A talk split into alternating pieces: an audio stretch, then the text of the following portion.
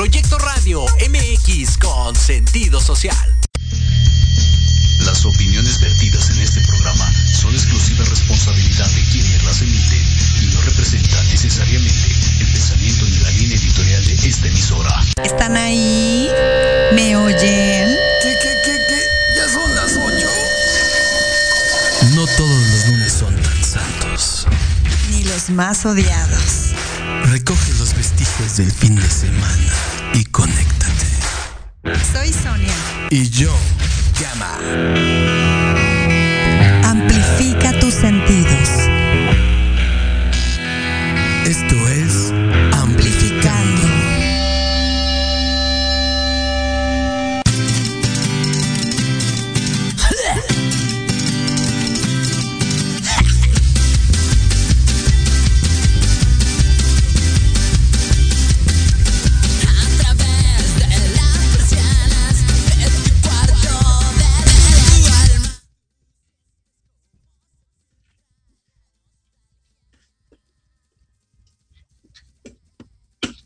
Estamos al aire, ¿no? Supongo que sí. Bueno, me esperaba por ahí un conteo, pero ustedes no se preocupen, esto pasa cuando uno...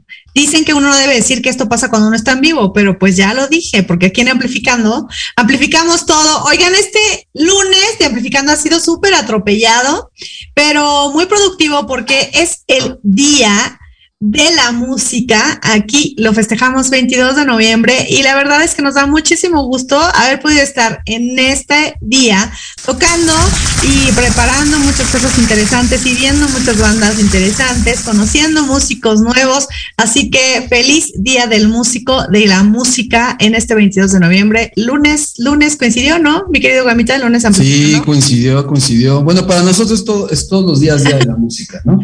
Sí, ¿verdad? Oigan, y me da mucho gusto que ya cada día hay más eventos, ya las salas de ensayo, como nuestra querida sala de ensayos Betempo y ahora nuestra amada sala de ensayos Buena Onda, pues están llenas, ya están full, porque creo que los músicos vamos a empezar a, a dar un poquito más de alegría y de ritmo a esta sociedad que ya estamos como muy agresivos y muy faltos de divertirnos. Sí, yo soy uno de los agresivos, por, por cierto. Así es que cuídense de mí. Si me ven en la calle, cuídense. Ah, no, es. No, ya saben que a Huel Gama le gusta el buen cotorreo, así que si lo ven por ahí, salúdenlo, búsquenlo por favor como hashtag Camaleón Sonoro, a mí me encuentran como hashtag artista soy, Sonia Eva Music y Camaleón Sonoro, así nos encuentras también en Amplificando Radio y por supuesto www.proyectoradiomx.com, la estación con sentido social, que también por ahí yo creo que va a haber muchas sorpresas el año que, que empieza, muchos este programas nuevos. Si tú quieres tener un programa aquí en Proyecto Radio, pues es el momento. Piénsale, está de moda, te vas después al podcast, aquí platicas de lo que a ti te gusta, de lo que te interesa, y por lo pronto en Amplificando, pues platicamos de música y que es a lo que nos trujo Chencha. Así que pues vamos a darle sin más gamita porque tenemos invitado, muy puntual, por cierto, aquí esperando. Él ya listo. Oye, además, está, tra- oye, está oye. chambeando, ¿eh? Oye, por fin un, un, un, un, este, un invitado puntual. ¿Verdad? Hay que decir, no, no es cierto. No es cierto, muchachos. Hemos No tenido cierto, muchos, muchos puntuales y la verdad es que lo agradecemos muchísimo. Pues vamos a darle la bienvenida sin más. Enrique H, ¿cómo estás? Muchachos, ¿qué tal? Gamaliel, Sonia, un gusto, un gusto. Saludos desde Jalisco, mis estimados. ¿Qué tal está Jalisco? No te enojes. Está frío, está fresquecito, ya todos nos pusimos chamarra a estas horas. Y este, a gusto, bueno, eh, eh, Guadalajara, sobre todo, gran parte del año es caliente, muy caliente. ¿eh? Ya no es, al menos para mí, que yo llegué hace 15 años por acá, ya no es el clima perfecto como lo pintaban hace unos 15 o 20 años, que de verdad lo era. Cada vez se vuelve más caliente y más frío al mismo tiempo. Imagínate. Oye, pero a ver, como que tenemos muchas cosas que hablar con respecto a la música. Por cierto, primero, felicidades, feliz día del músico, Gracias. feliz día de la música. Vemos que estabas muy activo ahí también, este, dando clases o qué estás haciendo. Sí, este, en un día como hoy, lunes, termino de dar clases entre las 8 y las 9 de la noche. Hoy pedí un poco que, que un alumno viniera más temprano en un horario que tenía disponible para poder estar aquí con ustedes, chicos, charlando. Ah, Gracias, gracias. No, hombre, muchas gracias. Aquí se hace, pues se hace el esfuerzo necesario para, para eh, tener charlas interesantes como estas, mis estimados Gamaliel y Sonia. Gracias. Oye, a ver, cuéntanos entonces, ¿cómo inicia tu pasión musical? ¿Cuál fue el primer momento en el que de repente dijiste, "Ah, esto me gusta, me llena y lo voy a hacer forever? Bueno, tengo dos, dos antecedentes. El primero, yo estaba chiquitito en la primaria. No sé, estaría, estaría yo en cuarto, quinto de primaria, así chiquito. Y a mí me gustaba, mi primer mentor eh, fue mi maestro de primaria y secundaria. Le mando saludos, se llama José Luis Ugalde Rodríguez. De hecho, él estudió, no sé si en el Conservatorio Nacional de Música, es un fregonazo, un guitarrista eh, de clase mundial, es un concertista, mi maestro. Y de hecho, fue alumno de un muy renombrado concertista que se llama Julio César Oliva, de guitarra clásica, sí, un maestro con renombre internacional. Bueno, eh, mi maestro José Luis, este, él tocaba un par de piezas que a mí me gustaban mucho en guitarra y yo me iba en los recesos, yo me iba en los recreos. Cuando yo estaba chiquito, de cuatro, bueno, cu- cuando estaba en cuarto, quinto año, yo me iba a escucharlo al salón de música a que tocara un par de piezas que eran las piezas de Dust in the Wind de Kansas y un día en noviembre de un compositor cubano de guitarra clásica. Entonces, bueno, ese fue como mi primer acercamiento donde dije, uy, esto me gusta mucho, me gusta cómo se oye, me, me, me enamora, vaya. El segundo fue cuando yo, este, una guitarra que, que mi mamá eh, se, se sacó en una rifa cuando ella tenía 18 años y nunca le dio uso. Teníamos esa guitarra guardada y una guitarra muy buena, por cierto, muy buena, un sonidazo y casi casi una guitarra de concierto. Entonces yo, eh, teniendo nada que hacer a los 12 años, 13, comencé a agarrar esa guitarra que estaba bien arrumbada y comencé a tocar como dar mis primeros acordillos. Eh, descubrí que tenía como cierta habilidad y a partir de ahí yo, eh, esa misma guitarra, eh, fui con mi maestro de la primaria a que me enseñara mm, gatitos, me enseñara arañita los primeros acordes y cuando yo saqué mi primera canción, mi primerita canción que fue justamente Dust in the Wind, que me tardé como dos años en tocarla bien porque yo no sabía tocar nada, ahí fue cuando realmente me enamoré de la guitarra y me enamoré de la música. Y las cosas ya escalaron y evolucionaron a, a distintos, ¿no? Yo comencé tocando un poquito de guitarra clásica sin saberlo y luego ya después comencé a mutar al rock y luego del rock al metal y luego del metal a la trova. Todo eso mientras yo transcurría mi, eh, mis tiempos de la secundaria y la preparatoria. Entonces ahí esos fueron mis primeros en- en- encuentros con la música. Y, y fíjate que sí te dio, te pegó fuerte porque para que tuvieras, a ver, cuarto de primaria, que son seis, siete, ocho, nueve años, y te brincaras el recreo para irte a escuchar música, no Yo manches. me llevaba mi lunch, yo me llevaba mi lunch ahí con mi profe, yo me, este, como me quedaba ahí con mi profe que me- y mi profe me tocaba. Qué esas padre. Qué padre. Es cuando, cua- es cuando ves que la gente tiene el don, lo trae, ahí una espinita y se desarrolla así como lo has desarrollado, además con una preparación bastante importante. ¿Cómo llegas? experimentaste como varios géneros, pero ¿cómo llegas realmente al que, al que estás haciendo hoy en día?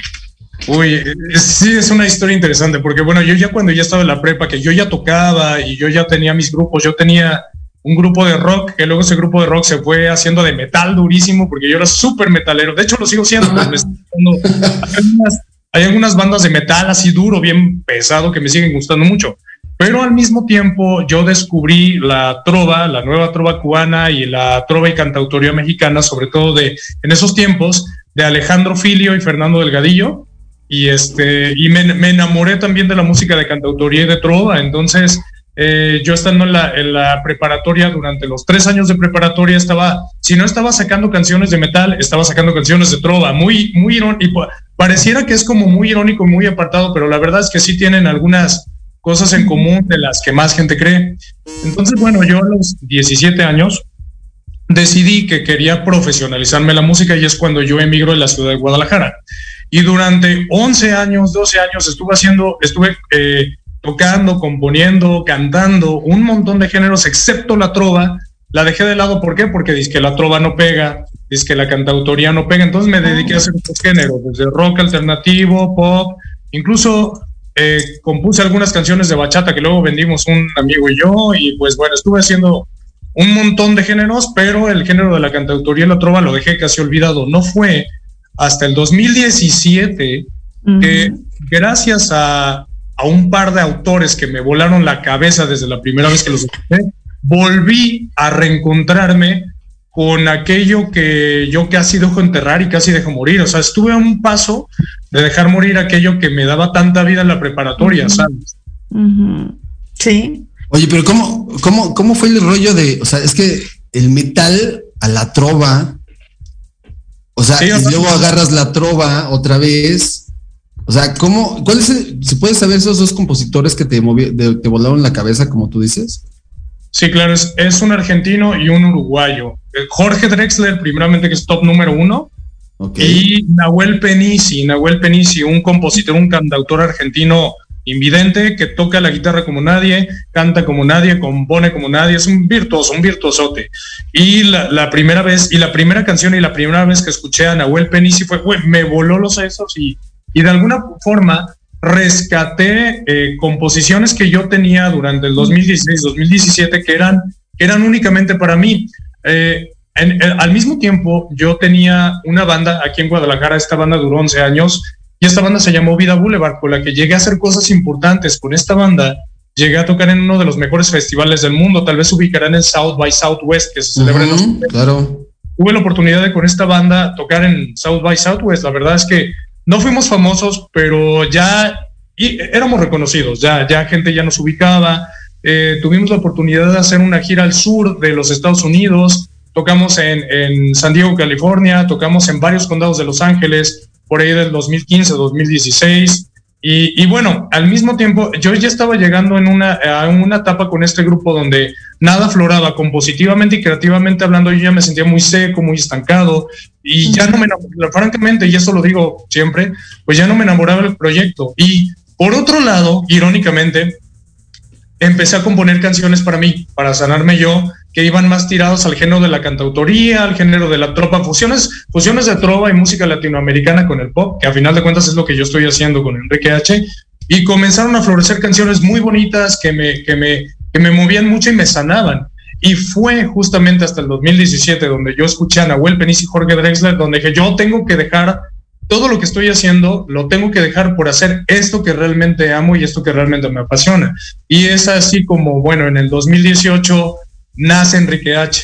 Entonces, esta es una historia muy resumida en dos minutos o tres de lo que ha sido de 15 años a la fecha. Y es difícil, ¿no? Es, es difícil de repente lo que acabas de decir.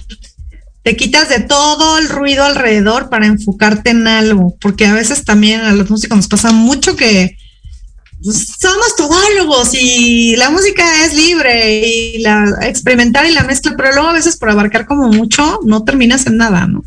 No, y, y además de eso, eh, la verdad es que creo que a todos nos importa en algún nivel lo que vayan a opinar nuestros demás compañeros de nosotros cuando nosotros decidimos emanciparnos de un proyecto. Y eso a mí me preocupó un montón y yo eh, me estresé muchísimo hasta que pues ya no, ya no pude más y pues tomé la decisión de, de decirles a estos chavos que los quiero mucho, les mando un besote hasta donde estén, este, decirles, saben que ya no continúo en este proyecto y las razones son estas y estas y estas y estas. Y este, lo, lo entendieron muy bien, lo entendieron de maravilla, incluso eh, consumen incluso mi contenido y, me- y lo apoyan. Entonces, la verdad es que eh, la gran mayoría de las veces las, las decisiones resultan mejor de lo que nosotros pensamos. Nosotros somos los que eh, las volvemos mucho más caóticas dentro de nuestra. Yo creo que les ha pasado muchas veces. Sí, pues es que eh, cuesta trabajo decir esto ya no me gusta o voy por otro lado, voy por otra línea, porque lo primero que hacemos, ¿no? Cuando escuchas eso es ofenderte y, y los demás, ay, qué poca. Entonces, creo que eres alguien como bien definido y de tomar decisiones rápidas, claras y moverte este, durante el proceso. ¿Qué pasaría? Bueno, no, creo que voy, te voy a ganar la preguntita, Gama, porque ver, creo que va muy bien. Te la voy a ganar, la voy a, ver, tomar venga, prestada Venga. nos encanta como empezaste muy chiquito, pero ¿te acuerdas las, pri- la- las primeras estrofitas que, que escribiste o las primeras palabras que pusiste en una canción? ¿De qué hablaban? ¿Qué te inspiraba? A ver. Muy feo, muy feo. O sea, nada que valiera la pena, absolutamente nada de. Bueno, diría que nada de valor, pero no. La verdad es que, pues, claro que fueron pininos. Y yo, de las primeras canciones que compuse, yo tendría entre 15 y 16 años. Y eh, me acuerdo de como cosas muy vagas no sé, me, me acuerdo de cosas muy vagas y temáticas como muy darks, la neta. Olía humedad, chavos. Claro que no. ¿Qué es lo más, qué es lo más loco que has escrito? como una temática como muy, muy disque profunda. Claro, ¿qué profundidad va a tener uno de los 15, 16 años, por favor? ¿no? Pero yo pretendía, eh, pretendía como escribir canciones tirándole a lo más filosófico. ¿Qué demonios iba a saber yo en ese entonces? Bueno, era lo que sentías. Pues se vale, ¿no? No, no, no, no, no, la verdad, cuando uno tiene 15, 16 años está muy meco y eso sí, eso es una realidad y no tiene nada de malo, pues es un proceso. No me cancelen, no se me ofendan chavos, por favor. Sí, No, es que, hombre. digo, es que sí tienes razón, sí está, sí estás muy moco hay que muchas, muchas cosas. Qué peor, o sea, uno a los 15, 16 años, uy, uy, se siente, se siente semidios de veras, o sea, ¿qué van a saber, morrillos? Oye, ¿recuerdas alguna canción que hayas escrito, pero así bien, así llorando, así, así bien, Nos bien están marga? diciendo, nos están diciendo abuelos en cabina, ¿eh? Qué Ajá, gachos. abuelos. No, Fíjate que oh, no, no, eh, les mentiría si les digo que tengo alguna estrofa presente, la verdad es que no tengo nada de eso presente. Ah, Sí, son, son cosas que la verdad es que pues terminé, terminé olvidando esas pequeñas composiciones que hacía cuando yo tenía 15, 16, las terminé olvidando. Ujú. ¿Y hay algún tema en particular? Bueno, porque a veces pasa, ¿no? Normalmente la creatividad y cuando estás componiendo, pues no, como que no lo piensas, lo que vives, lo que sientes y ahí va. Pero si, si, te, si te pasa de repente que dices, quiero escribir sobre la lámpara de enfrente, ¿no? O no. Ah, sí.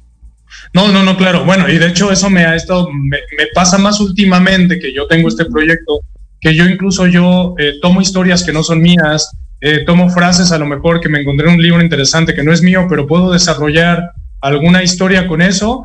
Y yo soy también muy fan, no solamente de, de cantar vivencias, soy también muy fan de inventarme historias, e incluso hay, no las he ventilado todavía, pero hay algunas ideas de canciones que yo he sacado gracias a películas que he visto, por, por decir un ejemplo.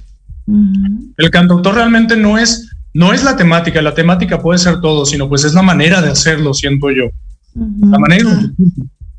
Oye, ¿y, cuál ha sido, ¿y qué ha sido lo difícil de esta industria? ¿Con qué te has topado?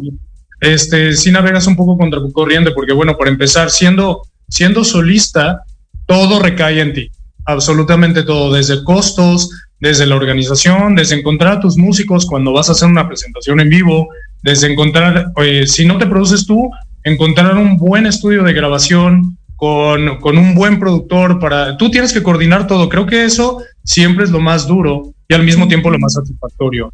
La gestión, promoción y difusión no es lo mismo cuando tú por tu cuenta te dedicas a mover todo que cuando son cuatro o cinco miembros de banda, que al final de cuentas entre todos, cuando una banda trabaja bien, todos tienen un papel y se distribuyen el peso.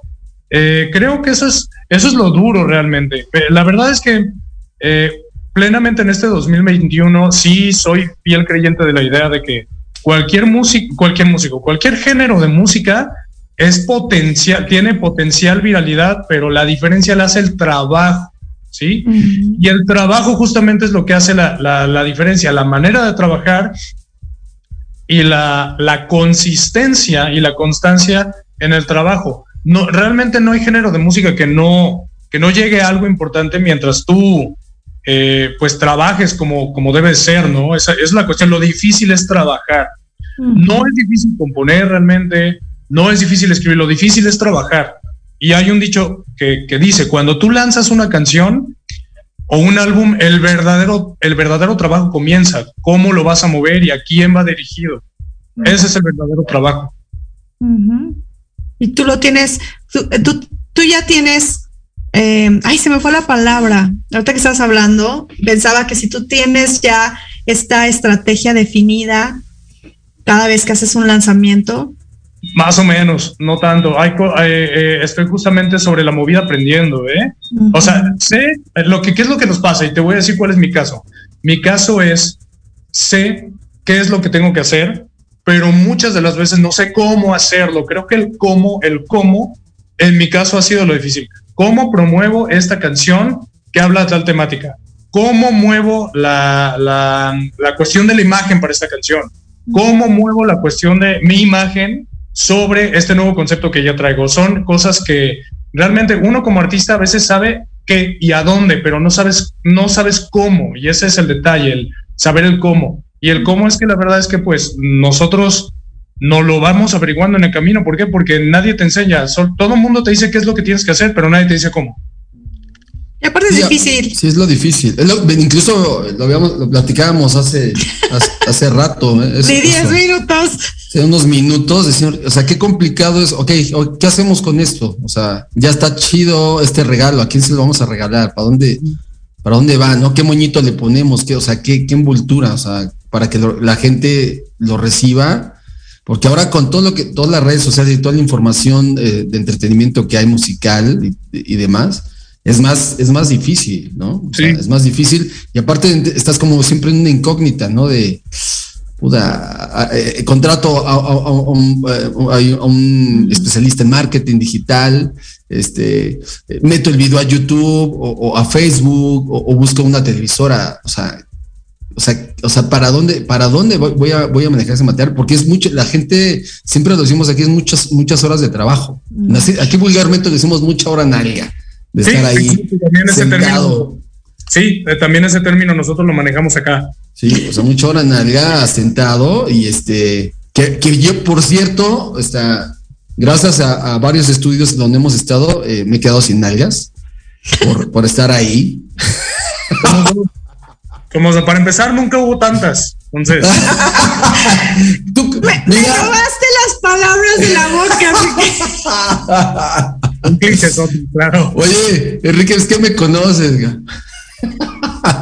Oye, No, pues, Enrique. yo, estaba, yo estaba hablando de mí. Si ya Ah, tenemos. chinga. Yo estaba hablando de mí, ¿eh? Yo estaba hablando Mira, de mí. me puse, me puse el saco. Me puse Exacto. el saco. Me puse el saco. te lo pusimos automáticamente, Sí. querido Gama, yo te lo puse. Oye, hablan, há- háblanos de, de tu trabajo en el estudio. Este, ¿cuál- ¿qué ha sido lo más fácil? lo más de estar de grabar tu groseros. primer EP, por ejemplo, para que la, la gente sepa.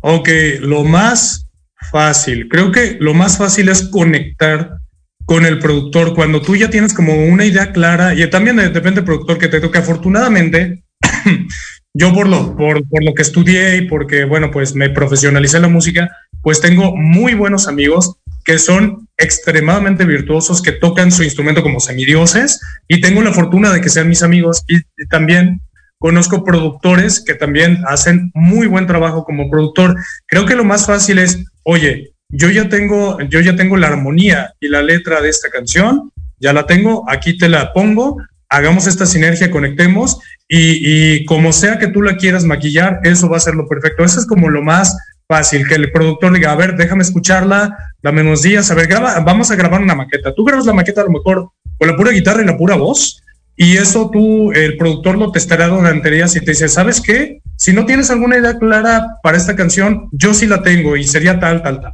¿va? Lo más difícil es la cuestión de profundidades, de, de profundidades y texturas en la música. Yo creo que eso es, una cuestión que es difícil, sobre todo, ¿por? Porque nosotros tenemos siempre, tenemos una somera idea de cómo queremos que suenen las cosas, pero jamás tenemos una certeza de que quiero que suene exactamente así. Creo que lo, lo difícil es entender la diferencia entre dejar madurar una canción en el estudio y, y, que no pierda, y que no pierda la esencia que tú eh, tenías al principio cuando comenzaste a concebir la canción. Creo que lo difícil es fusionar la esencia con la que nació y dejarla crecer, juntar las dos cosas y que esa canción sobrepase tus expectativas. Yo creo que eso es lo más difícil. Y em, te iba a ¿Me di a preguntar. o, o Sí, no? claro, no, sí, sí, Sí. sí.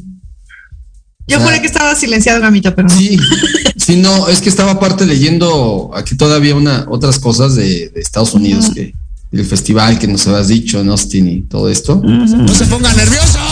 Exacto, exacto.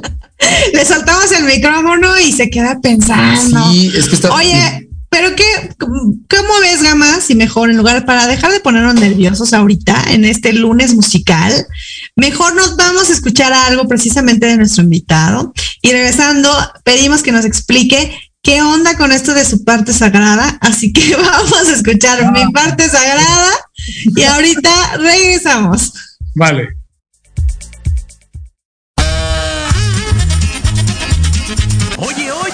¿A dónde vas? ¿Quién, yo? Vamos a un corte rapidísimo y regresamos. Se va a poner interesante. Quédate en casa y escucha la programación de Proyecto Radio MX con sentido social. ¡Uh, la, la chulada! Mi parte sagrada toma dos.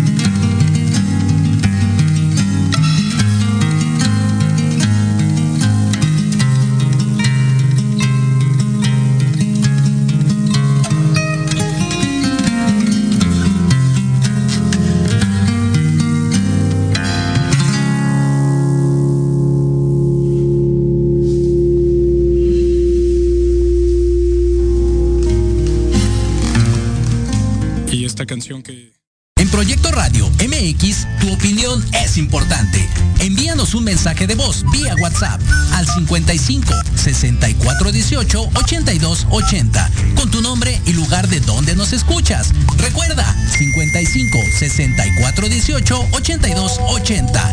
Ahora te toca hablar a ti.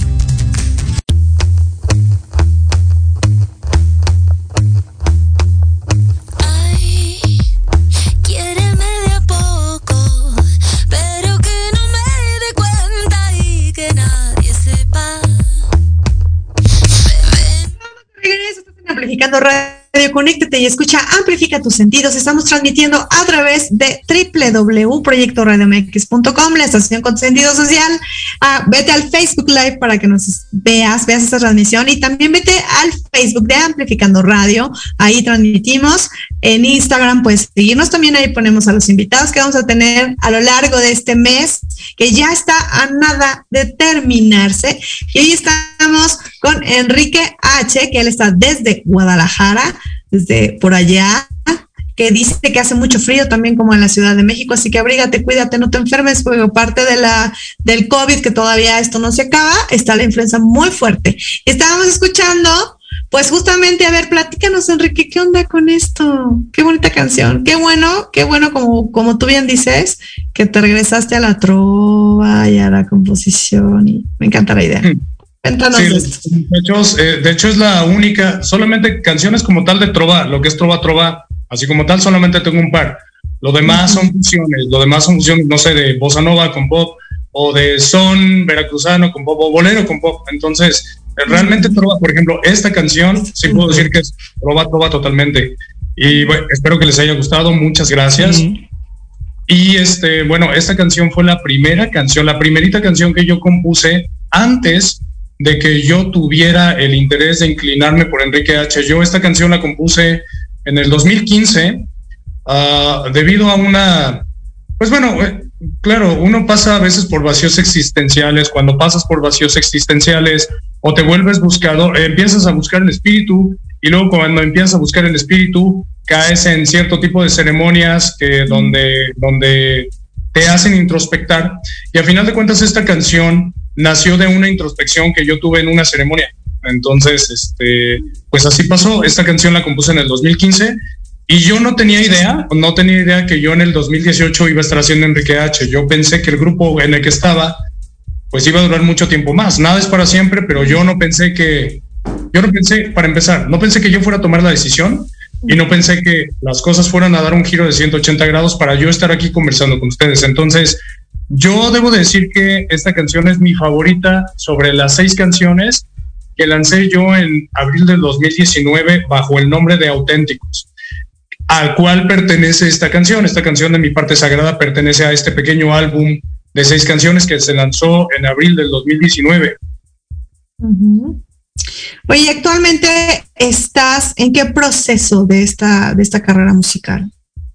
Pues hace música nueva, de hecho, eh, hace días, bueno, el mes pasado, el 29 de octubre, lancé mi más reciente sencillo que abre una nueva colección de canciones, la cual se llama Canciones de Madrugada. Este nuevo sencillo, sencillo se llama Dédalo y, y hay una, pues ya hay una mutación con respecto a, a las seis cancioncitas que salieron en el 2019, ya hay un cambio, ya hay una mutación. Eh, no sé si vamos a tener oportunidad de escucharlo, se los presento y eh, lo podemos escuchar y luego este, pues procedo a explicar un poco de lo que trata. Pero seguimos conversando de igual manera. Oye, mi querido Enrique, cuando, tocas en vivo, ¿qué, le ofreces a la gente? ¿Qué, es, lo que te imaginas antes de salir al escenario? O sea, ¿qué, visualizas? Aparte, obviamente, aparte de, tu voz y de tu, de tu lírica y todo esto que, que conlleva tu show. ¿Qué conlleva mi show? Bueno, conlleva excelentes músicos, excelentes músicos de calidad así tremendos, la verdad. Yo, yo, podría, yo sí podría decir de que de músicos que tienen la calidad de una talla internacional, o sea, que compiten a nivel mundial. Eso, este, un excelente ensamble musical. Y de mi parte, pues yo les regalo en cada, en cada, en cada canción, yo les regalo mi cerebro, mi corazón y mi hígado. Y creo que eso a final de cuentas se siente, son, eh, vaya, la música no solamente se escucha, se puede sentir a través de estos tres agentes, que son los agentes que, que, que gobiernan mis composiciones, el cerebro, el corazón y el hígado. Entonces eso, o sea, es eh, darles pues todo de mí a final de cuentas, todo de mí en mi voz, todo de mí en mis manos, todo de mí en la manera de, hasta la manera de pararme siendo, porque eso también dice cosas. Yo siempre me preparo cada que, bueno, cuando tenía presentaciones, cada que voy a tener una presentación es como, me tengo que poner también en ese personaje que no dejo de ser yo, pero que a final de cuentas aterriza de otros planos, aterriza en ese momento la música para que la gente a final de cuentas me tome tal cual soy. ¿Y qué ahorita mencionaste el alma, corazón y el hígado? ¿Qué, canciones y qué líricas has escrito con el hinche hígado? Con el hígado. La, la, canción, el siguiente sencillo que voy a lanzar en diciembre es que, bueno, ha habido varios. Por ejemplo, en, en Auténticos hay una canción que se llama Tanto. Esa la escribí netamente con el hígado. Aquí no entró en el corazón del alma, señores, entró el hígado. también, oye, pues eso también siente, ¿no?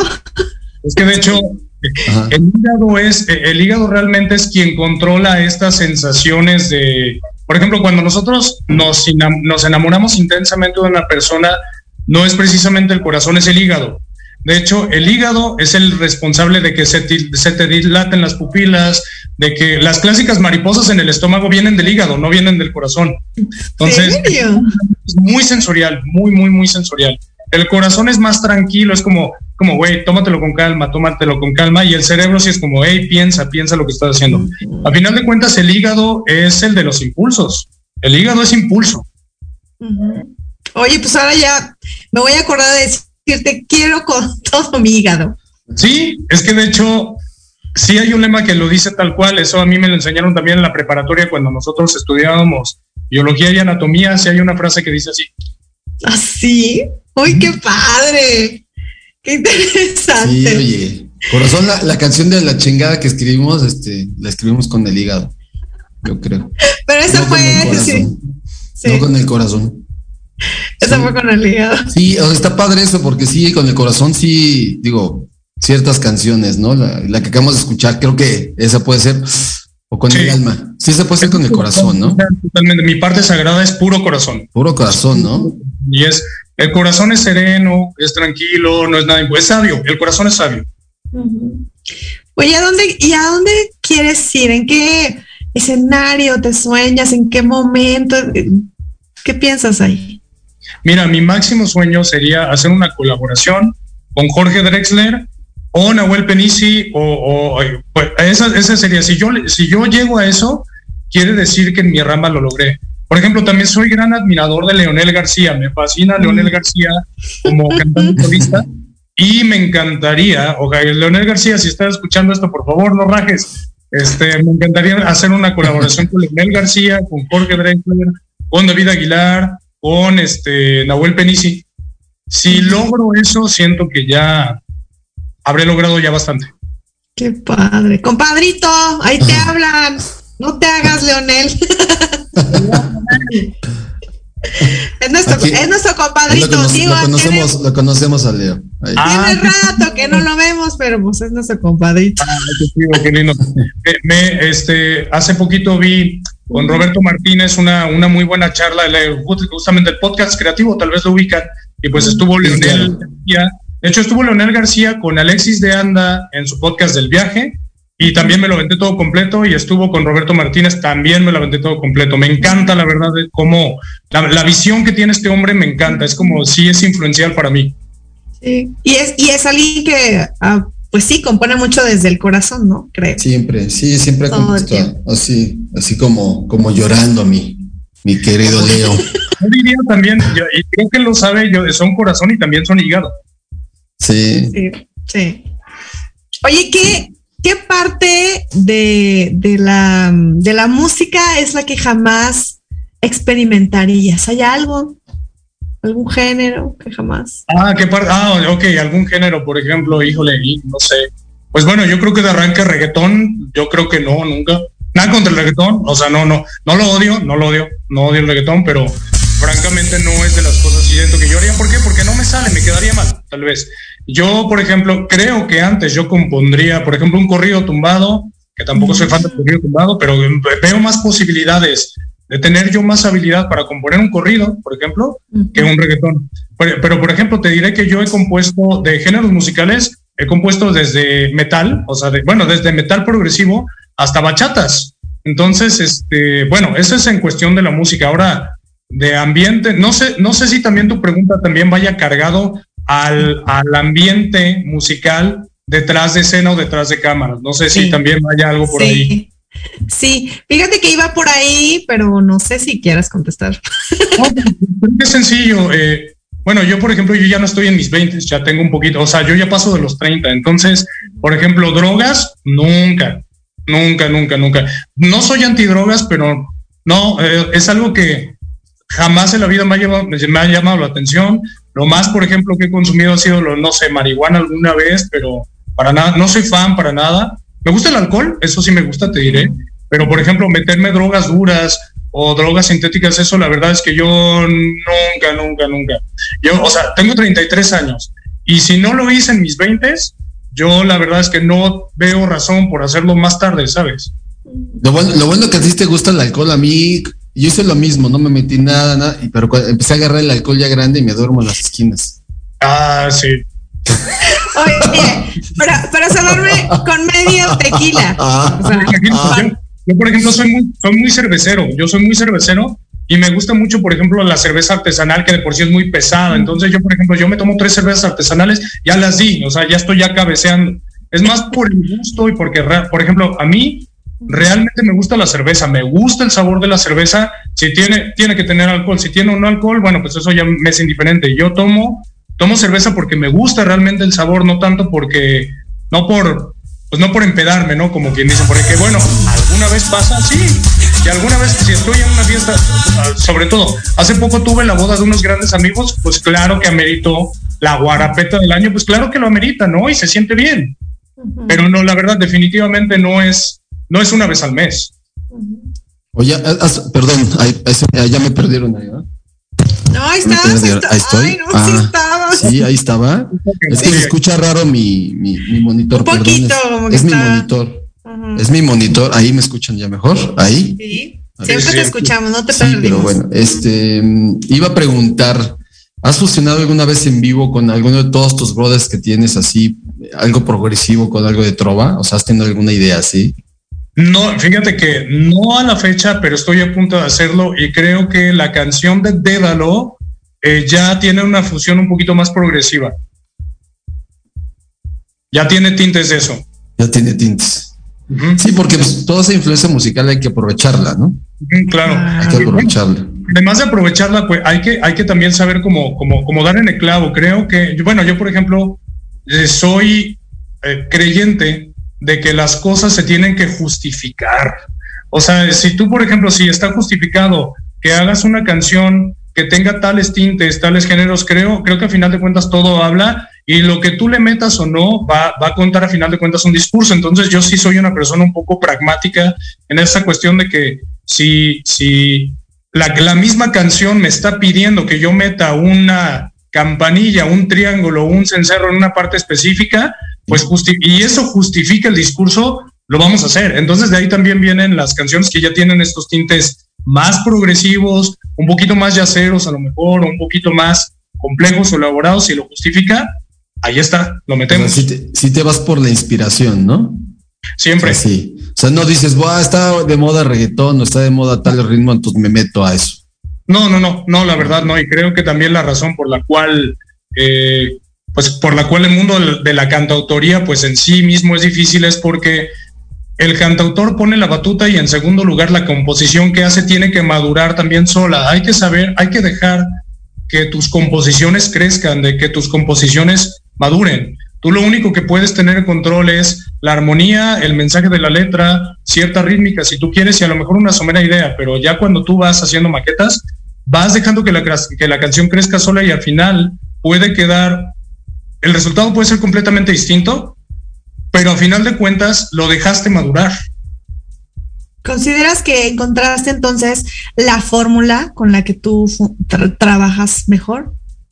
Eh, no te diré que encontré la fórmula porque yo no estoy descubriendo el hilo negro, pero creo que he aprendido más a escucharme yo y a escuchar a mis composiciones desde el momento que están siendo escritas en papel, o bueno, o en el celular, porque yo de hecho ya, yo, ya no escribo en papel, escribo en el celular. Entonces, desde el momento que yo ya me imagino una idea, sé como, bueno, la escucho y como que me abro a disponibilidad de que esta canción mute y que crezca por sí sola. E, eso es lo que de alguna forma sí he llegado a descubrir, que vuelvo a lo mismo, no estamos inventando el hilo negro. Tu mejor presentación y tu peor presentación. Ok, sí tengo la peor y tengo las mejores. O sea, tengo, he tenido presentaciones muy buenas y hay una que sí fue la peor, pero no fue la peor porque algo saliera mal, fue la peor porque eh, eh, muy mala gestión, muy mala organización. En, lo único que puedo decir es que fue en San Luis Potosí y hubo una extremadamente mala organización y mala gestión y no fue, no fue nada, y de hecho fue un evento de dos cantautores, yo junto con otro cantautor, y fue una gestión tan mala que, que nadie se paró y pues no tocamos porque nadie se paró. Sí. Sí. Wow. Y las mejores, las mejores presentaciones, eh, bueno, claro, cuando presenté Auténticos en abril del 2019, que lo presenté en abril, pues ha sido de lo mejor. Y este, en Monterrey, por ejemplo, que he tenido la oportunidad de tocar tres veces en Monterrey, uy, de la mano con dos cantautores eh, muy célebres en el mundo de la cantautoría. Saludos a Salvador Aviña, que es la Ciudad de México, Salvador Aviña, y este Julio Fowler, un cubano. Eh, se los recomiendo a los dos. Julio Fowler y Salvador Aviña, búsquenlos por ahí. Ha sido de las mejores presentaciones que yo he tenido en Monterrey con este, con estos, con este par de gigantes.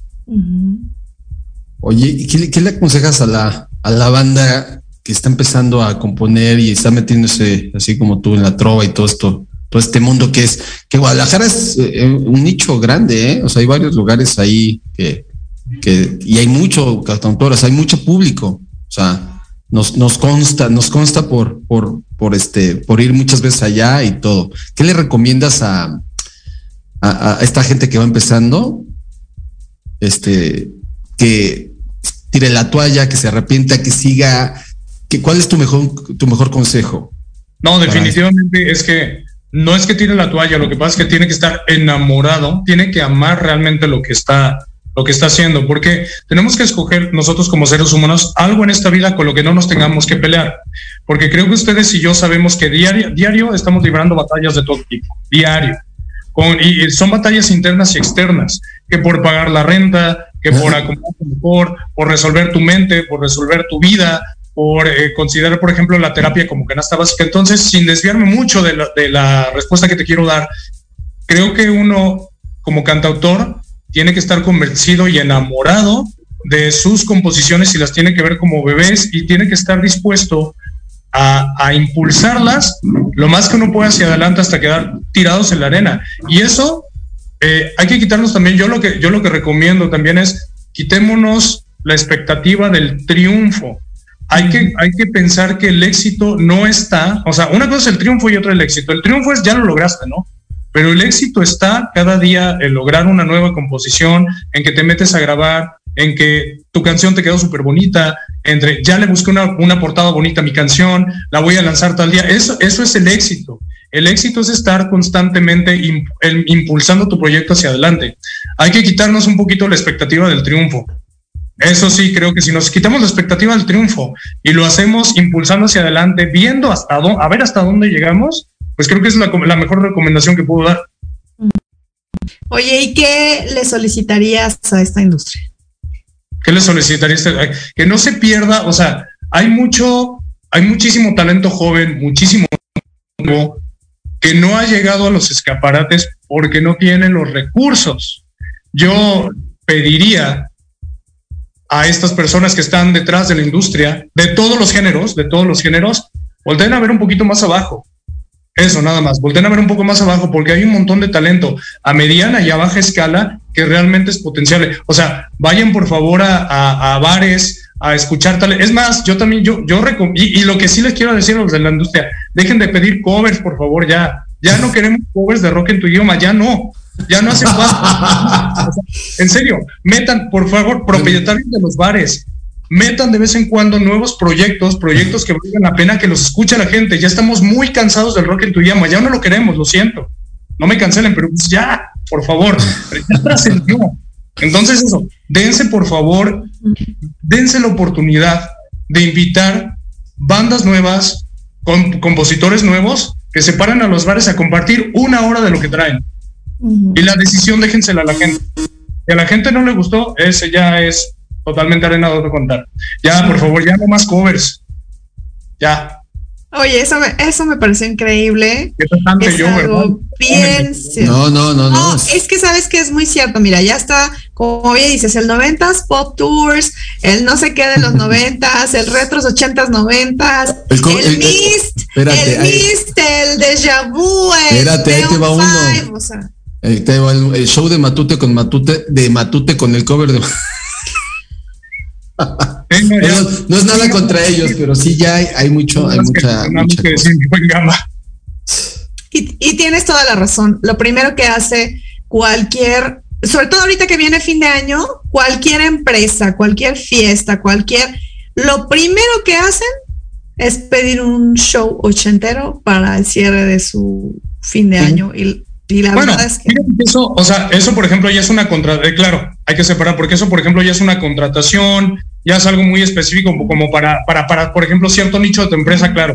No critico eso, lo que yo, lo que yo de alguna forma critico es que los bares que son abiertos al público no se les da la oportunidad, no se les da tanta oportunidad a esta gente de la escena independiente a que vayan presentes sus composiciones y pues, o sea, se cierran mucho, o sea, los empresarios se cierran mucho a escuchar géneros nuevos y bandas nuevas. Claro que eso ya es muy diferente. Si tú tienes, por ejemplo, un proyecto versátil, un proyecto de covers que ya justamente es como, ya es muy específico, ah, creo que son también eh, divisiones en las que se puede acotar. Sí, sí, cierto. Pero tienes razón, un, una- un empresario en algún lugar, en algún restaurante, en algún bar, lo primero que piensa es necesito consumo y el consumo me lo va a dar. Pues las bandas que toquen las canciones que la gente cante para que tomen más. Entonces es como un circulito Sí. vicioso en donde pues una banda que, que trae música nueva, a lo mejor, a lo mejor ¿eh? es lo que piensan, porque a veces no es cierto. Piensan que no van a aprender al público igual que, que una canción ya conocida y a veces te llevas unas sorpresas. Sí. Así que saludos a todas esas bandas que se ponen al frente, al frente del show, del micrófono, del espectáculo y hacen que la gente baile, aunque ni siquiera hayan escuchado jamás lo que hacen. Así que muchísimas Sí, felicidades. Muchas felicidades también a ti, Enrique H. Muchas gracias por habernos acompañado aquí en este, en este lunes amplificando a través de Amplificando Radio y proyecto. Pues algo más que quieras agregar a este tu programa. Mentadas No. de madre, saludos, lo, lo que tú quieras. No, bueno, eh, saludos a toda la gente de Ciudad de México que nos está escuchando. Bueno, no nada más en Ciudad de México, porque tengo entendido que nos están escuchando Sí. de todos lados nos pueden estar escuchando, entonces eh, yo le agradezco a la gente que me haya aguantado, que me haya prestado sus oídos y sobre todo que, que, eh, se haya dado la oportunidad de escuchar a mi cerebro, a mi hígado y a mi corazón hablando. Eso se agradece un montón porque creo que no soy una persona tan digerible, digerible, digerible a veces. Entonces eso se los agradezco a ustedes, Sonia, Gama y a todo su bellísimo público y a toda, a toda la raza y producción de Amplificando. Muchísimas gracias. Espero les guste mi contenido. Así será. Así y será. vamos a estar poniendo pronto este nuevo material que tienes. Así que un saludo también a, a la gente que te representa y que te apoya y a tus alumnos. Un saludo también muy grande. Claro. Que siga a la la también, saludos a Arezzo, Escuela de Música, que es donde estoy ahorita.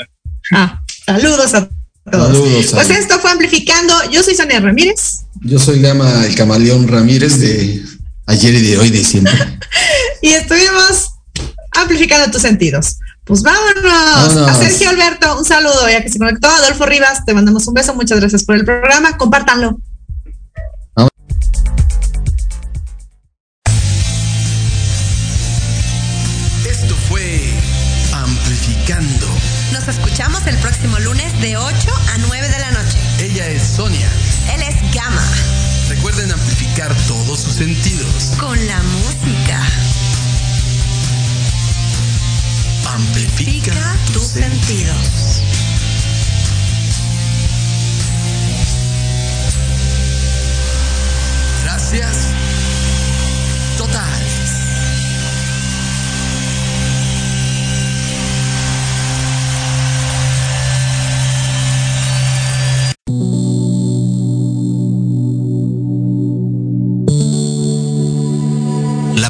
De hoy ha terminado, pero te esperamos mañana con nuevos invitados, increíbles programas, grandes temas y nuestro equipo de locutores con toda la actitud.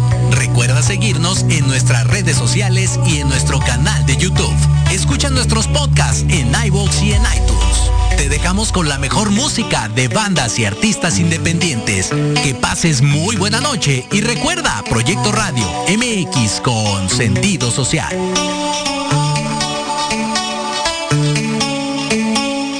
Sagrada